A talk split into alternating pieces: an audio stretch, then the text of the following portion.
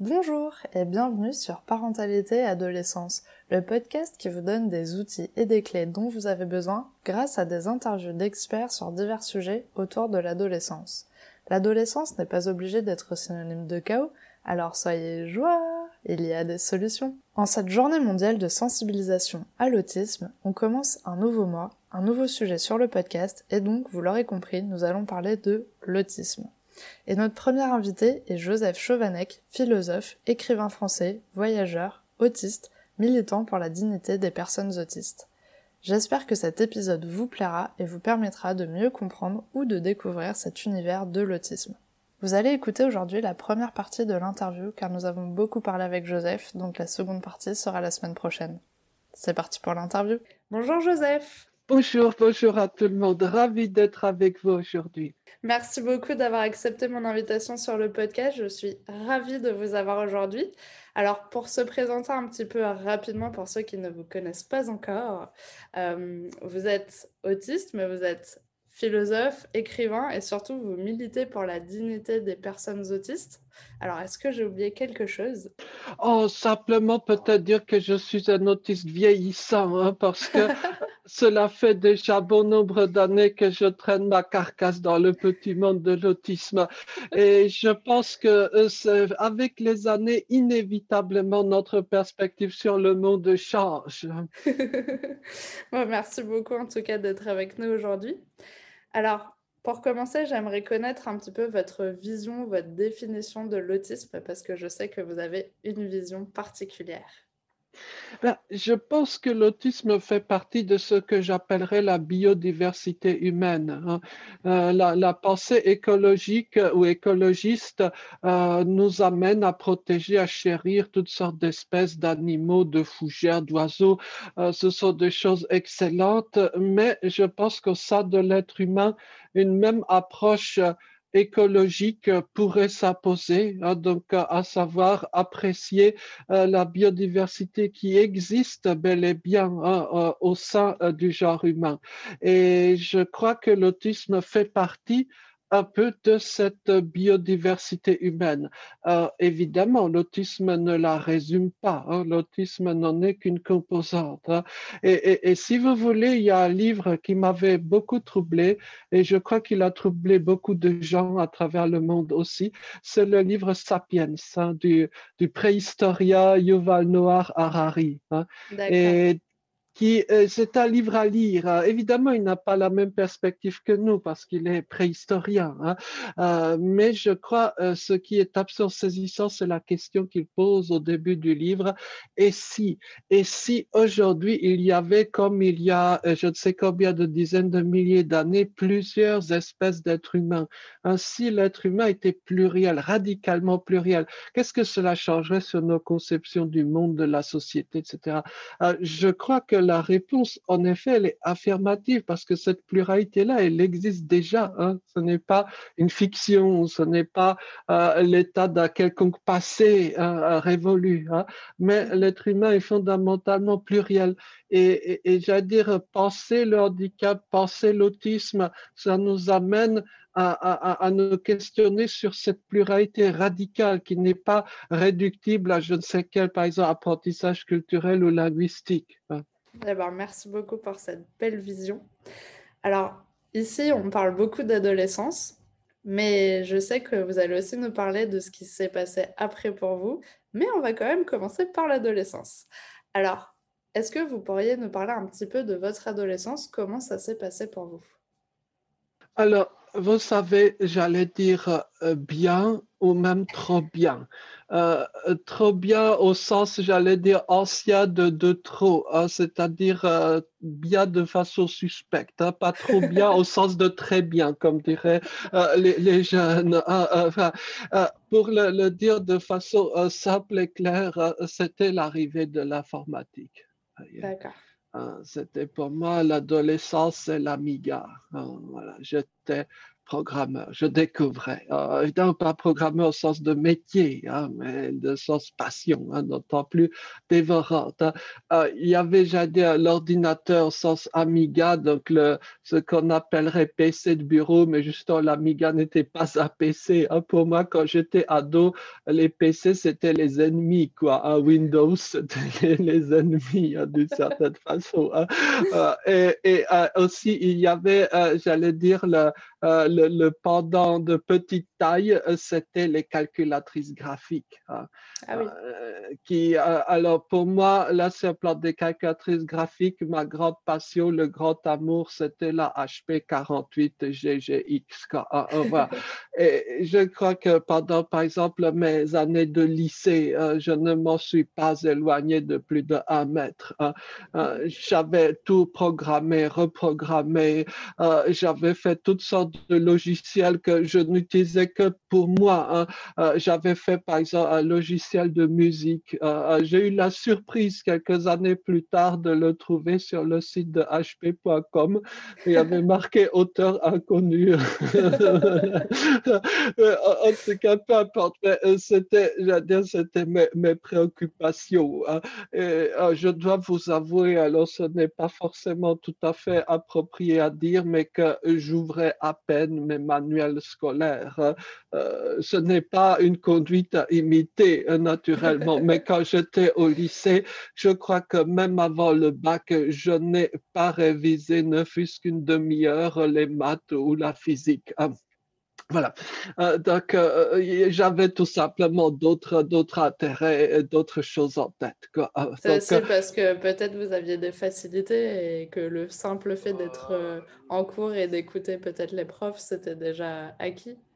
Oh, je ne sais pas, mais en, tout cas, euh, disons que je, mes préoccupations, c'était cela. Hein. Euh, quand on me posait des questions, c'était rare, mais quand on me posait des questions sur l'avenir, euh, je répondais toujours un peu du tac au tac de devenir mathématicien. pourquoi je disais cela? Parce que pour moi, ça allait tout seul, hein, sans faire d'efforts spécifiques. Mais en fait, je me rends compte que je n'avais aucune idée de ce que c'était le métier de mathématicien. Hein. et, donc, je répondais essentiellement pour euh, esquiver euh, la, question. Hein. Donc, certes, vous me direz que beaucoup d'adolescents euh, même la plupart hein, ne savent pas ce qu'ils feront et c'est heureux hein, d'une certaine façon. Mais je me rends compte à quel point mon ignorance était abyssale, hein, une vraie ignorance abyssale du monde qui, qui, était la mienne. Et, et, et d'une certaine façon, j'avais essayé de dire au début que mon, adolescence s'était trop bien passée. Le sens du mot trop, euh, c'est que évidemment, euh, que ce soit l'Amiga, que ce soit les HP 48 GGX, eh bien, euh, ont terminé un peu leur vie au moment où à peu près se terminait mon adolescence, quoi. Hein. Et donc, d'une certaine façon, c'est un chapitre clos tout ça. Hein voyez, euh, je, je n'ai plus tenté de rallumer ma HP 48GX depuis peut-être l'an 2000, quoi, hein, même un peu avant, quoi. Hein. Donc, euh, c'est une sorte de pieux souvenir. Hein, et c'est là qu'on se dit que finalement, en termes de préparation de l'avenir, j'étais totalement à côté de la plaque, totalement. Hein c'est un peu cruel, hein, sans doute, comme jugement, mais euh, euh, je, suis vraiment passé à côté euh, des, apprentissages que les ados normalement font, quoi. Hein. Et pour moi, les vrais problèmes sont venus juste après, hein, au tout début de l'âge adulte. Alors, déjà, l'adolescence, comment ça se passait avec les autres enfants? Est-ce que à cette époque-là, vous aviez été diagnostiqué autiste ou pas du tout? Non, non, je n'étais pas encore diagnostiqué. À l'époque, ça ne se faisait pas. À, l'époque, j'étais diagnostiqué tout et ce contraire. Hein. Ah, d'ailleurs, pas forcément des diagnostics faux. Hein. Par exemple, euh, depuis l'enfance, à cause de mes problèmes alimentaires, euh, j'étais ce qu'on dirait anorexique. Hein. Alors, pas l'anorexie pour imiter quelqu'un de connu. C'est pas ça. C'est par intolérance alimentaire, problème d'alimentation. Donc, euh, oui, j'avais ce diagnostic diagnostic-là, qui n'était pas faux, hein, matériellement parlant, quoi, mais simplement c'était un diagnostic très partiel. D'ailleurs, je pense pour dire que mon petit surnom, c'était Buchenwald. voilà, je crois que c'est assez évocateur de, de, de, de, ma petite situation. par rapport aux autres aussi, il faut dire une chose, c'est que j'étais moyennement scolarisé. Voilà. Donc, que ce soit dans l'enfance ou l'adolescence. Hein. Quand je dis moyennement, ça veut dire que j'étais inscrit hein, dans un établissement, euh, mais que euh, je n'y allais euh, que de temps à autre, hein, avec certaines années de quasi-absence. Par contre, je suis devenu bon élève, voire très bon élève en fin de lycée. Ça, ça oui. Mais bon, c'est encore un autre départ. Et, et, et d'une certaine façon, c'est assez, assez curieux, mais chez beaucoup d'enfants autistes, les, les, les, plus grosses difficultés scolaires sont au début, hein, les premières années. Hein. C'est un peu schématique, mais euh, disons, si on voulait faire une sorte de courbe presque virologique, hein, les premières années sont très compliquées, puis souvent ça s'améliore un peu. À l'adolescence des autres, là, il y a souvent un autre problème, quoi, euh, et, puis souvent les choses deviennent plus simples, euh, schématiquement. Hein. Pardon, je parle trop. non, non, pas du tout. Est-ce que du coup, c'est parce que vous faisiez aussi l'école à la maison? Genre, vos, vos, parents ont établi un système pour vous aider? Euh, Pas de façon formelle, hein, mais mmh. l'apprentissage se faisait plus ou moins spontanément, de façon informelle. J'ai eu la chance d'avoir des parents instruits, euh, euh, donc, euh, et dans des domaines différents. Je crois pouvoir le dire, ma mère était ingénieure dans le bâtiment, mais mathématicienne de formation, hein, ce qui reste rare encore de nos jours, une femme ingénieure dans le BTP, ça ne court pas les rues. et donc, mon père était artiste peintre, restaurateur de tableaux. D'accord. Ah, donc, euh, rien qu'en étant avec mes parents, rien qu'en fouinant dans, dans leurs euh, innombrables livres euh, qui étaient un peu partout, hein, je pouvais apprendre un certain nombre de choses. Et puis, j'avais une sorte d'atout secret, hein, si vous passez l'expression, c'est que j'avais, donc, j'ai une sœur plus âgée que moi qui était vraiment l'élève idéal, l'élève modèle, celle dont tous les profs rêvent. Et donc, euh, généralement, les profs pensaient que le petit frère allait être pareil, ce qui était une lourde erreur, mais ils ne se rendaient compte de, leur erreur que quand il était trop tard, quand j'étais déjà dans leur classe. Mais en tout cas, je pouvais suivre les cours euh, euh, par le biais des notes de ma sœur. D'accord. Elle est beaucoup plus âgée que vous? Oui, euh, quatre ans de plus. Oh, est-ce que c'est beaucoup ou pas? Je, je. Au moins, vous aviez déjà les programmes de quatre ans d'avance. oui, mais ceci étant, par exemple, en maths, euh, euh j'aimais euh, faire les exercices de ma sœur. Hein. Elle pouvait les faire elle-même, évidemment, mais c'était une sorte de petit hobby, quoi. voilà. du coup, vu qu'ils n'avaient pas encore diagnostiqué votre autisme, vous n'avez pas du tout eu de professionnel pour vous aider au cours de votre scolarité, ni du coup pour aider vos parents? Euh, en fait, à vrai dire, il n'y en avait pas tellement. Hein. Mmh. J'étais enfant dans les années 80 quel, franchement, quel diagnostic d'autisme pouvait-on obtenir en France dans les années 80 hein, Soyons réalistes. Hein?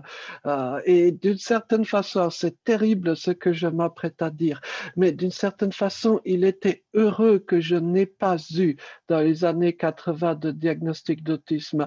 Euh, euh, sinon, on m'aurait mis dans l'un de ces lieux absolument immondes dès l'enfance, hein, totalement coupé du monde, et, la des choses eût été encore plus catastrophique.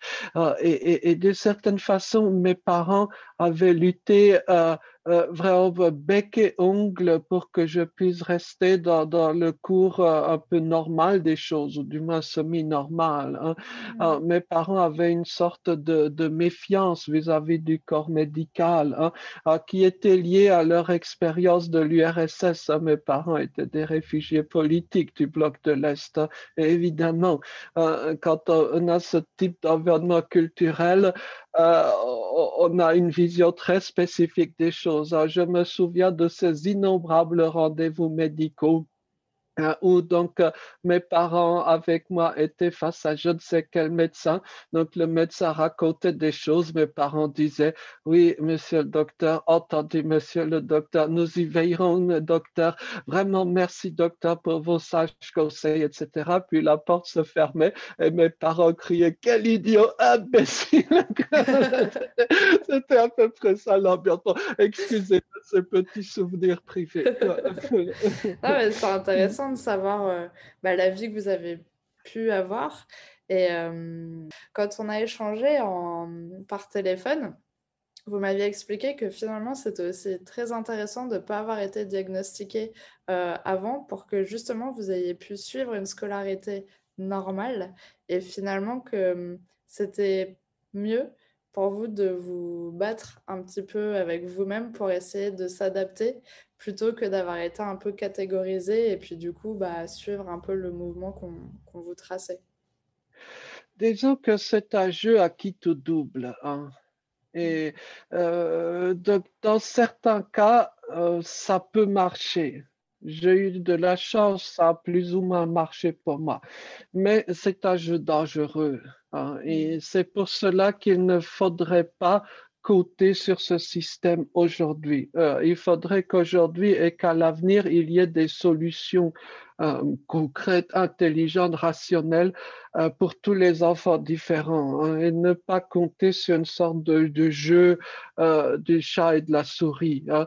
Euh, alors, il ne faudrait pas minimiser les problèmes que j'ai eus. Hein. je pense que mes parents ont dû faire usage de plus que des, talents de diplomate pour que je puisse tant bien que mal rester dans la caravane scolaire. par exemple, mes parents utilisaient constamment l'argument de mon origine étrangère. Euh, euh, par exemple, je ne sais pas ou difficilement encore aujourd'hui faire des nœuds, des lacets, par exemple. Donc, euh, mhm. quand je ne le faisais pas dans l'enfance, mes parents avaient un beau jeu de dire que je ne comprenais pas la consigne. Euh, euh, comme je suis très maladroit en termes de dessin, ce n'est vraiment pas ça. Donc là aussi, on pouvait dire que euh, je ne devais pas compris ce qu'il fallait faire. Ou, comme je ne peux pas ou ne pouvais pas manger à la cantine, donc on pouvait dire que j'étais habitué à des plats du pays. Un, gros retard du langage et problème d'élocution, eh bien, on pouvait dire que c'était l'accent du pays. Ah, de quel pays, je l'ignore. Je suis né à Paris. Hein. Voilà. Donc, euh, bref, euh, euh, c'est un angle, je dirais, d'attaque que mes parents ont utilisé, que d'ailleurs beaucoup de parents d'enfants utilisent.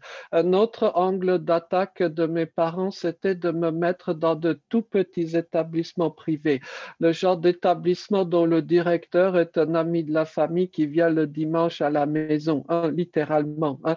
Donc, évidemment, dans ce genre de contexte, on peut bricoler des solutions qui aujourd'hui peut-être n'aurait pas été totalement légal. Hein, bon, bref.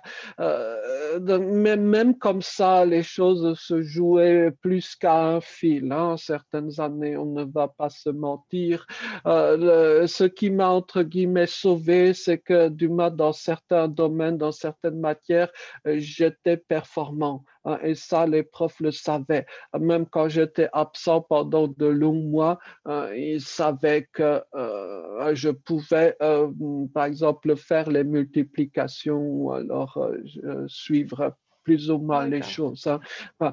Donc, pardon d'avoir été un peu long, mais, mais, mais ce que je veux dire par là, c'est qu'il ne faut pas compter sur cette espèce d'inclusion spontanée, quoi. c'est trop risqué. Ok. Et alors, qu'est-ce qui s'est passé après l'adolescence? Ben, après l'adolescence, pour le dire assez sommairement, hein, ce sont des tristes épisodes. Hein, euh, j'ai été psychiatrisé. Hein, euh, en fait, rétrospectivement, tout ça est d'un tel absurde tout ça est véritablement d'une grande absurdité parce que euh, j'étais d'une certaine façon sur un petit nuage. Hein. Je n'étais même pas dépressif. C'était peut-être une très belle période de ma vie. Euh, je venais de terminer une année d'études en Allemagne. Hein. Et, et donc, je me sentais disons, plutôt bien. Bon, j'étais très jeune, hein, j'avais 18 ans et demi, j'avais quelques années de décalage. Hein, et, et, donc, sauf que j'avais compris qu'il y avait des choses qui m'échappaient totalement y compris des choses qui peuvent passer pour relativement simples. Par exemple, comment est-ce qu'on fait un nœud de cravate? Comment est-ce que euh, diantre peut passer un entretien d'embauche, euh, même sans viser aussi haut, un entretien pour un stage, par exemple. Hein. ces choses-là m'échappaient totalement. Et j'avais senti, bon, j'aurais peut-être dû m'en rendre compte plus tôt, que j'avais besoin d'un coaching, j'avais besoin d'un, vous voyez, par exemple, hmm, peut-être euh, d'une sorte de tutorat professionnel, quoi. Hein, voyez euh, euh, simplement, dans ma petite tête, les choses n'étaient pas claires du tout. Hein, et je, bah, j'ai fait une sorte de, de, de mauvais choix hein, parce que quelqu'un m'avait arrangé un rendez-vous chez un très éminent psychanalyste parisien. Ah, je ne savais pas les différences entre psychiatre, psychologue, psychanalyste. Pour moi, c'était de très savants personnages. Euh, euh, et, donc, de fil en aiguille, au bout de quelques semaines, même pas au bout de quelques mois, les choses ont assez sérieusement dérapé. Euh, alors, je crois hein, qu'à l'époque, donc, comme j'avais un peu l'âge auquel se déclenche souvent chez les garçons la schizophrénie, mmh. probablement que les psychiatres l'avaient interprété euh, dans ce sens-là, quoi. Hein. Euh, bon, sans nécessairement entrer dans tous les détails, hein, je crois que ma bizarrerie euh, a, joué assez lourdement contre moi. Hein. Et, et, là aussi, je crois que j'avais surestimé mes, mes capacités de gestion sociale des choses. J'étais très jeune majeur, mes parents donc n'étaient plus tellement là hein, mmh. pour, pour parer les coups j'avais cru peut-être euh, l'espace d'un faux instant euh, euh, pouvoir un peu gérer les choses. Eh bien, non, je m'étais lourdement trompé. Hein. Ah, donc, d'une certaine façon, ironiquement, l'adolescence pour moi était, j'allais dire, plus, plus plaisante, plus agréable que la suite. Euh, on ne va pas se mentir, hein, j'ai compris euh, dès l'adolescence, même avant, que, que j'étais déphasé. Quoi, hein. Euh, euh, mais d'une certaine façon, il y a aussi des choses qui m'ont aidé. Euh, ce qui m'a aidé, par exemple, c'est que je ne comprenais pas les insultes parce que j'ai appris le langage, que ce soit le français ou d'autres langues, de façon écrite, notamment avec Jules Verne. Et donc, les insultes habituelles que on, m'adressait ne donnaient pas sens pour moi, donc ne m'affectaient pas d'une certaine façon. Voilà c'est une chose. D'autre part aussi, euh, dès les années de collège, les autres avaient plus ou moins vaguement commencé à comprendre qu'ils pouvaient tirer certaines choses de moi. Par exemple, lors des contrôles de maths, les bonnes réponses. Hein, hein, c'est bête, mais ça compte, quoi. Hein. Et puis aussi, il, s'est passé un certain nombre de petits événements euh, qui ont fait que les autres m'ont du moins peut-être pas euh, tout à fait adopté, mais toléré euh, des choses bêtes. Hein. Par exemple, c'était les, les, années où arrivaient les jeux vidéo, quoi. Hein. Ah Et étant donné que je programmais des jeux vidéo sur la calculatrice, auquel d'ailleurs je ne jouais pas moi-même, mais bon, peu importe, rien que cet élément-là euh, ça compte hein, dans une dans une communauté euh, de, de garçons d'ados quoi hein, enfin ça ça peut compter hein, euh, et, et, puis des, des, des, petits événements tout bêtes. Une fois par exemple là des garçons de ma classe avaient un jeu très très compliqué sur une console type Game Boy. Et, ils perdaient constamment quoi et donc un peu par défi et par morgue avec les, les ses copains ils voulaient se moquer de donc il m'avait donné la Game Boy. Euh, je n'avais jamais tenu entre les mains euh, cet appareil-là. Donc j'ai commencé à jouer, jouer, jouer. Euh, les autres commençaient à se décomposer, quoi. Hein, voilà et j'avais par été obtenu un super score quoi et il y a eu un silence quoi hein, dans le groupe et à, partir de ce moment là plus personne n'osait me taper par exemple à la récré c'est bête, mais, mais c'est comme ça que ça se joue, quoi. Hein. Euh, voilà. Bon, euh, euh, les choses n'étaient pas parfaites, mais je crois qu'avec les années, et notamment au lycée, ma place était un peu mieux protégée hein, au sein de, de la classe. Hein. D'accord. Et du coup, après, donc, vous avez été à Sciences Po.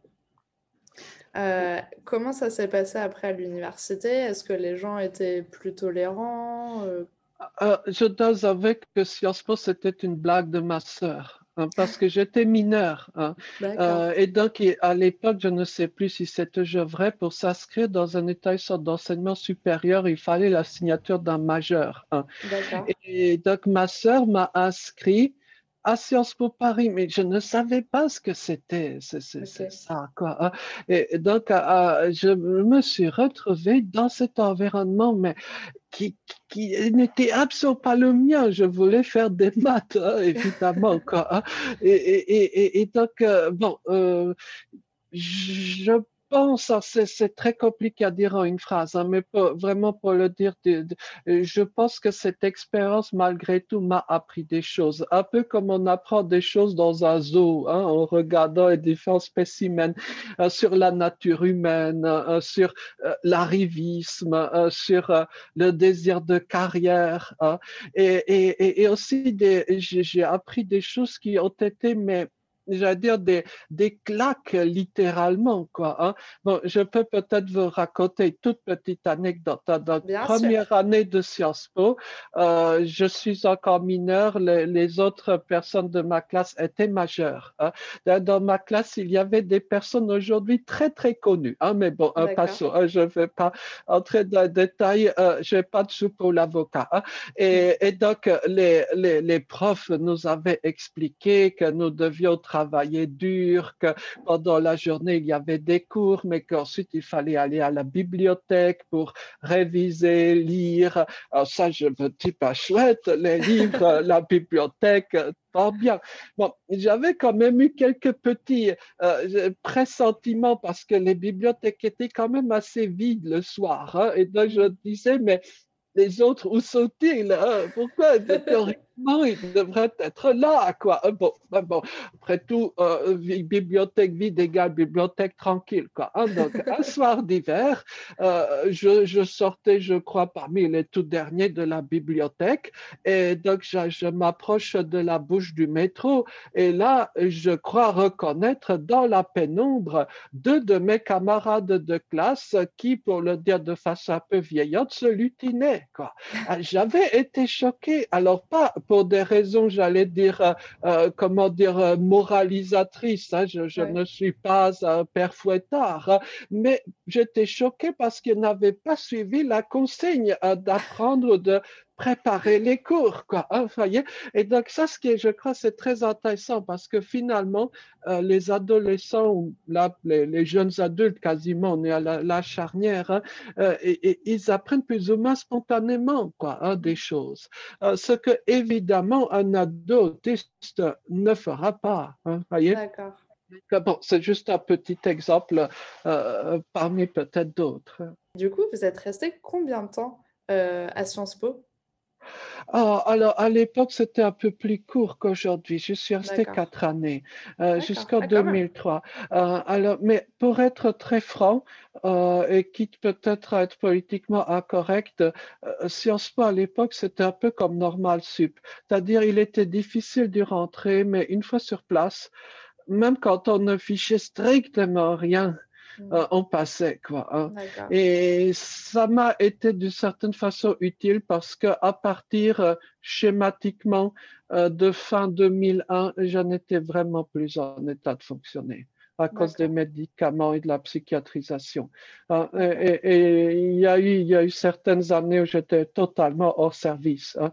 Mm. Euh, donc, dans aucune autre université, ça, ça n'aurait pu passer. Quoi, hein. mm, Peut-être qu'aujourd'hui, à Sciences Po, ça ne passerait plus. Euh, mais en tout cas, à l'époque, ça dit au passage, j'ai toujours du mal à comprendre pourquoi Nicolas Sarkozy avait donc euh, visiblement échoué. Je crois qu'il fallait le faire exprès, quoi. Hein.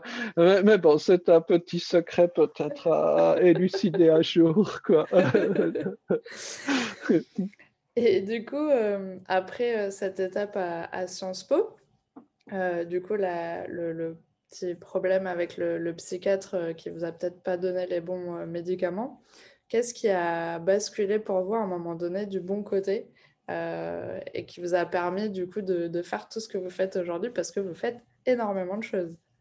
Oh, euh, merci. Il n'y a pas forcément de moment unique hein, de, de, mais l'une des choses qui m'a vraiment, vraiment changé la vie, hein, c'est que lorsque, à partir de 2005, mes doses de médicaments avaient diminué, hein, voire cessé un peu plus tard, euh, je m'étais dit, alors c'était une sorte de de rêve, de fantasme, de je ne sais quoi, je t'ai dit que j'allais essayer d'apprendre des langues orientales. Hein.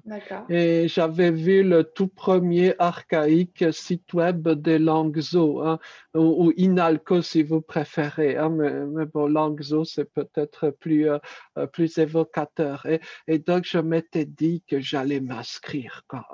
Ah, le, le jour J, j'étais dans un état d'angoisse, mais je ne vous dis pas il y avait une file d'attente devant les, les, les, locaux pour y accéder. Et donc les étudiants s'inscrivaient physiquement, manuellement, il n'y avait pas encore d'inscription informatique.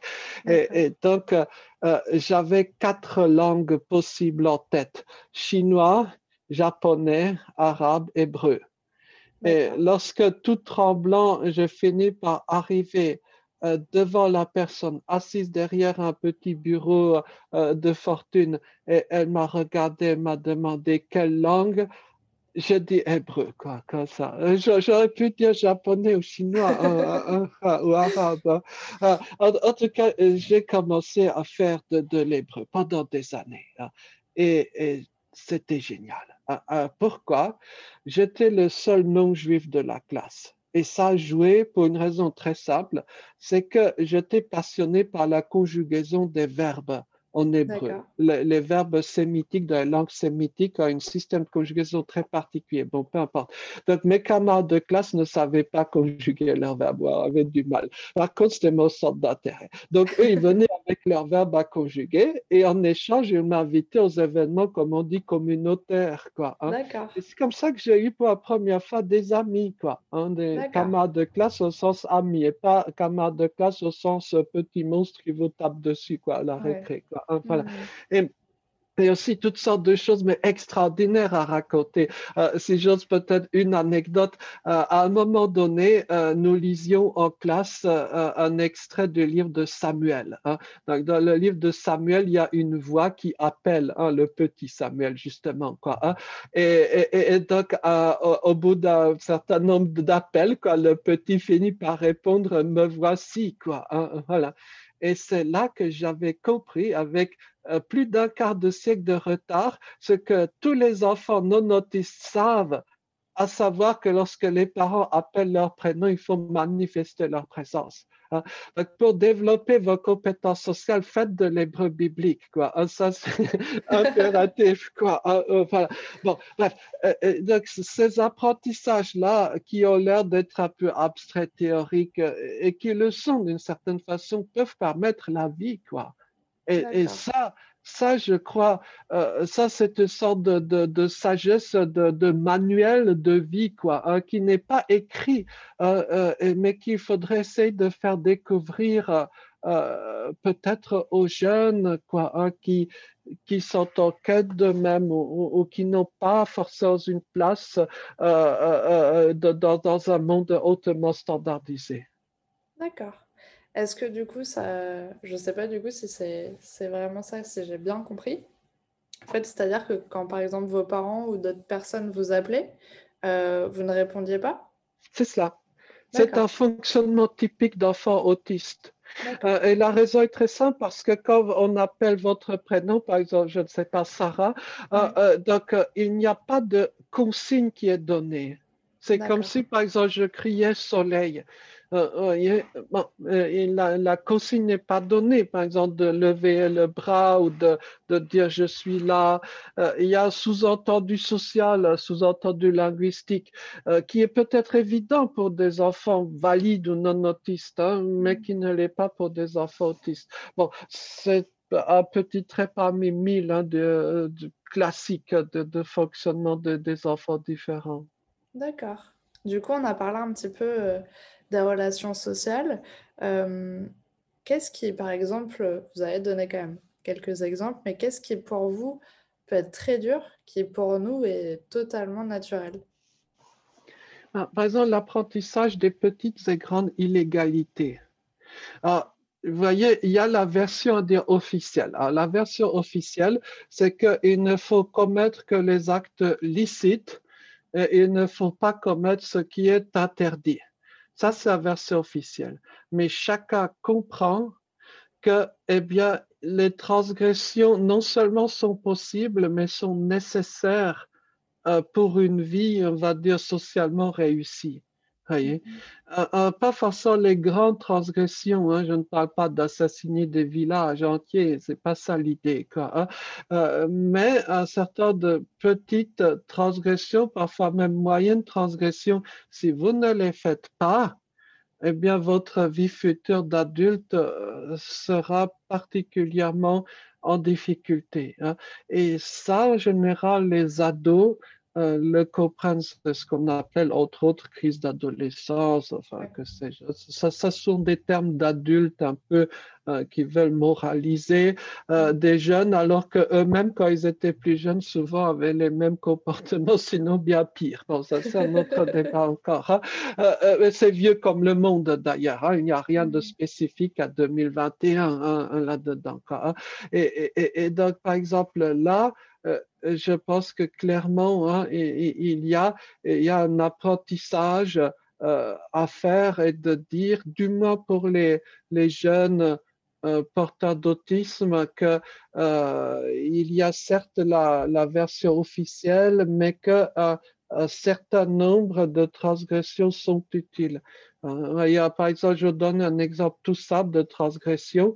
donc, quand il pleut, euh, tous les parents, naguère, on disait, pardon, la vision patriarcale de la société, les mamans disaient euh, de, de, de, se couvrir quand il pleut, quoi, hein, de, de mettre, je ne sais pas, un imperméable ou un parapluie. Euh, c'est vrai, sauf que, soyons honnêtes, un enfant jeune, s'il ne se couvre pas quand il pleut, ça n'aura aucune conséquence pour sa santé. Voyez? Peut-être qu'il peut s'enrhumer un petit peu. Ouais, oh, soyons francs, s'il y a un risque est absolument minime, quoi, hein, mm. et, et, par rapport aux apprentissages faits, euh, euh c'est euh, voilà, c'est incomparablement. Peut-être qu'on pourrait dire, alors c'est un peu bizarre que je prêche une sorte d'illégalisme, hein, mais peut-être qu'on pourrait dire aux jeunes autistes d'essayer une fois de ne pas prendre de parapluie. Hein. C'est un peu une petite transgression d'enfant, quoi. Hein. Euh, mais euh, c'est important hein, pour, pour les apprentissages. Vous savez, à une époque, j'ai fréquenté le milieu des aveugles parce que mon patron, le seul qui ait voulu de moi sur un plan professionnel, était aveugle. Et puis, tout simplement, je trouve que les aveugles sont beaucoup moins discriminants que d'autres. Hein. Donc, euh, bah, je, je, me sentais bien à l'aise dans le milieu des personnes malvoyantes aveugles. Hein. Et, et, donc, souvent, quand, quand vous discutez avec euh, euh, des personnes aveugles, quand vous leur demandez quel est votre meilleur souvenir d'enfance ou d'adolescence, et ils vous répondront c'est lorsque je me suis mis à courir, quoi, oh, la dehors, quoi, et, que les, parents criaient Reviens, tu vas faire mal, quoi, oh, voilà. Euh, bon, peut-être que l'enfant rentre à quelques bosses, quoi, oh, bon, voilà mais c'est ça le, meilleur souvenir d'enfance, généralement, d'un enfant aveugle. Quoi. Euh, et je mm. crois que, que, que c'est nécessaire. Hein. Euh, alors, ces choses-là, je, je m'en rends compte maintenant avec des années de retard. Quoi, hein. euh, mais mm, bon, bref, je, je pense que vous, m'avez compris. En fait, c'est ça, c'est parce qu'une personne aussi qui est autiste va quand même suivre les règles à la lettre. Et du coup, c'est très compliqué pour la personne de transgresser ces règles-là pour justement découvrir autre chose. Donc, en fait, il faudrait presque du coup pour les parents qui disent à leur enfant autiste écoute, ne prends pas de parapluie même s'il pleut. Comme ça, ce serait sûr qu'il le ferait. Euh, voilà, il y a une sorte d'apprentissage de la transgression. Hein. Mm. Et, et, ce, euh, j'allais dire, y compris pour apprendre les relations sociales dans un groupe de jeunes, quoi, ou un mm. groupe d'ados. Euh, bon, pardon de le dire comme ça, mais toutes les interactions dans un groupe d'ados ne suivent pas un canon de moralité euh, de l'Église catholique, quoi. Hein, voyez, à tous les niveaux. Hein. Et, et, donc, euh, si vous souhaitez euh, soit faire partie, ou du moins avoir des compétences permettant éventuellement de tant bien que mal faire partie d'un groupe, euh, il y a une forme de transgression. Euh, euh, je, ne prêche pas non plus, euh, j'allais dire, euh, euh forcément de, de, devenir gangster euh, ou, dealer de, je ne sais trop quoi. Ce n'est pas ça l'idée. mais je pense qu'un certain nombre de, transgressions font partie des découvertes du monde.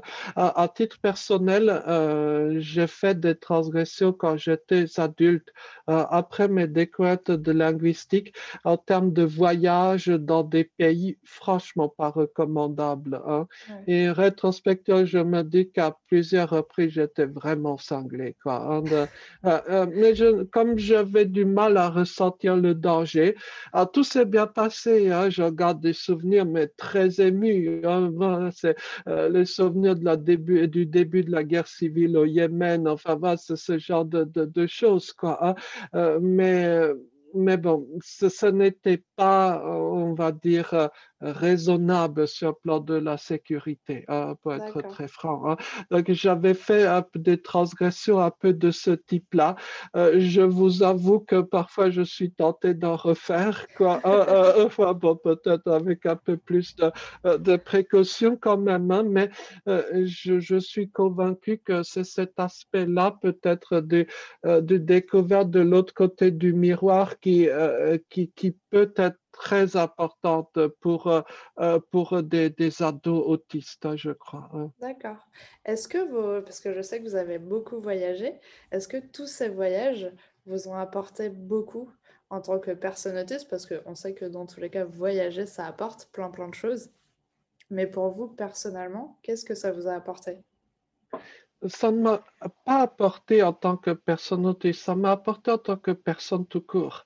Parce que c'est en voyage dans des pays bizarres que les gens ne percevaient plus ma, ma différence ou mon autisme. voyez, dans des pays où les gens n'ont jamais vu d'occidental de leur vie, je n'étais pas bizarre, forcément. J'étais un occidental. Ils devaient se dire, oui, les occidentaux sont comme ça. Quand, ils parlent avec un accent bizarre, mais ils parlent la même langue que nous. C'est bizarre, ça. Hein, euh, voilà.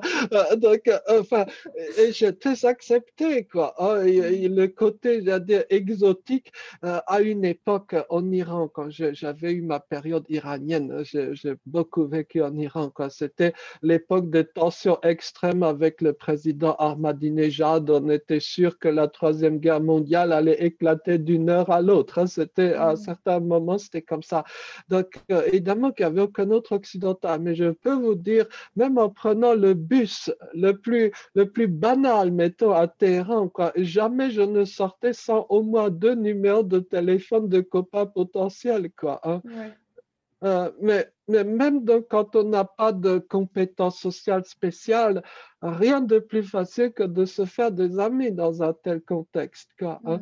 bien sûr, je garde des souvenirs émus, quoi, hein, mais euh, bon, euh, après, ça fait partie un peu des étapes de la vie et, des pages qu'on tourne dans, dans, dans, sa vie aussi. Hein.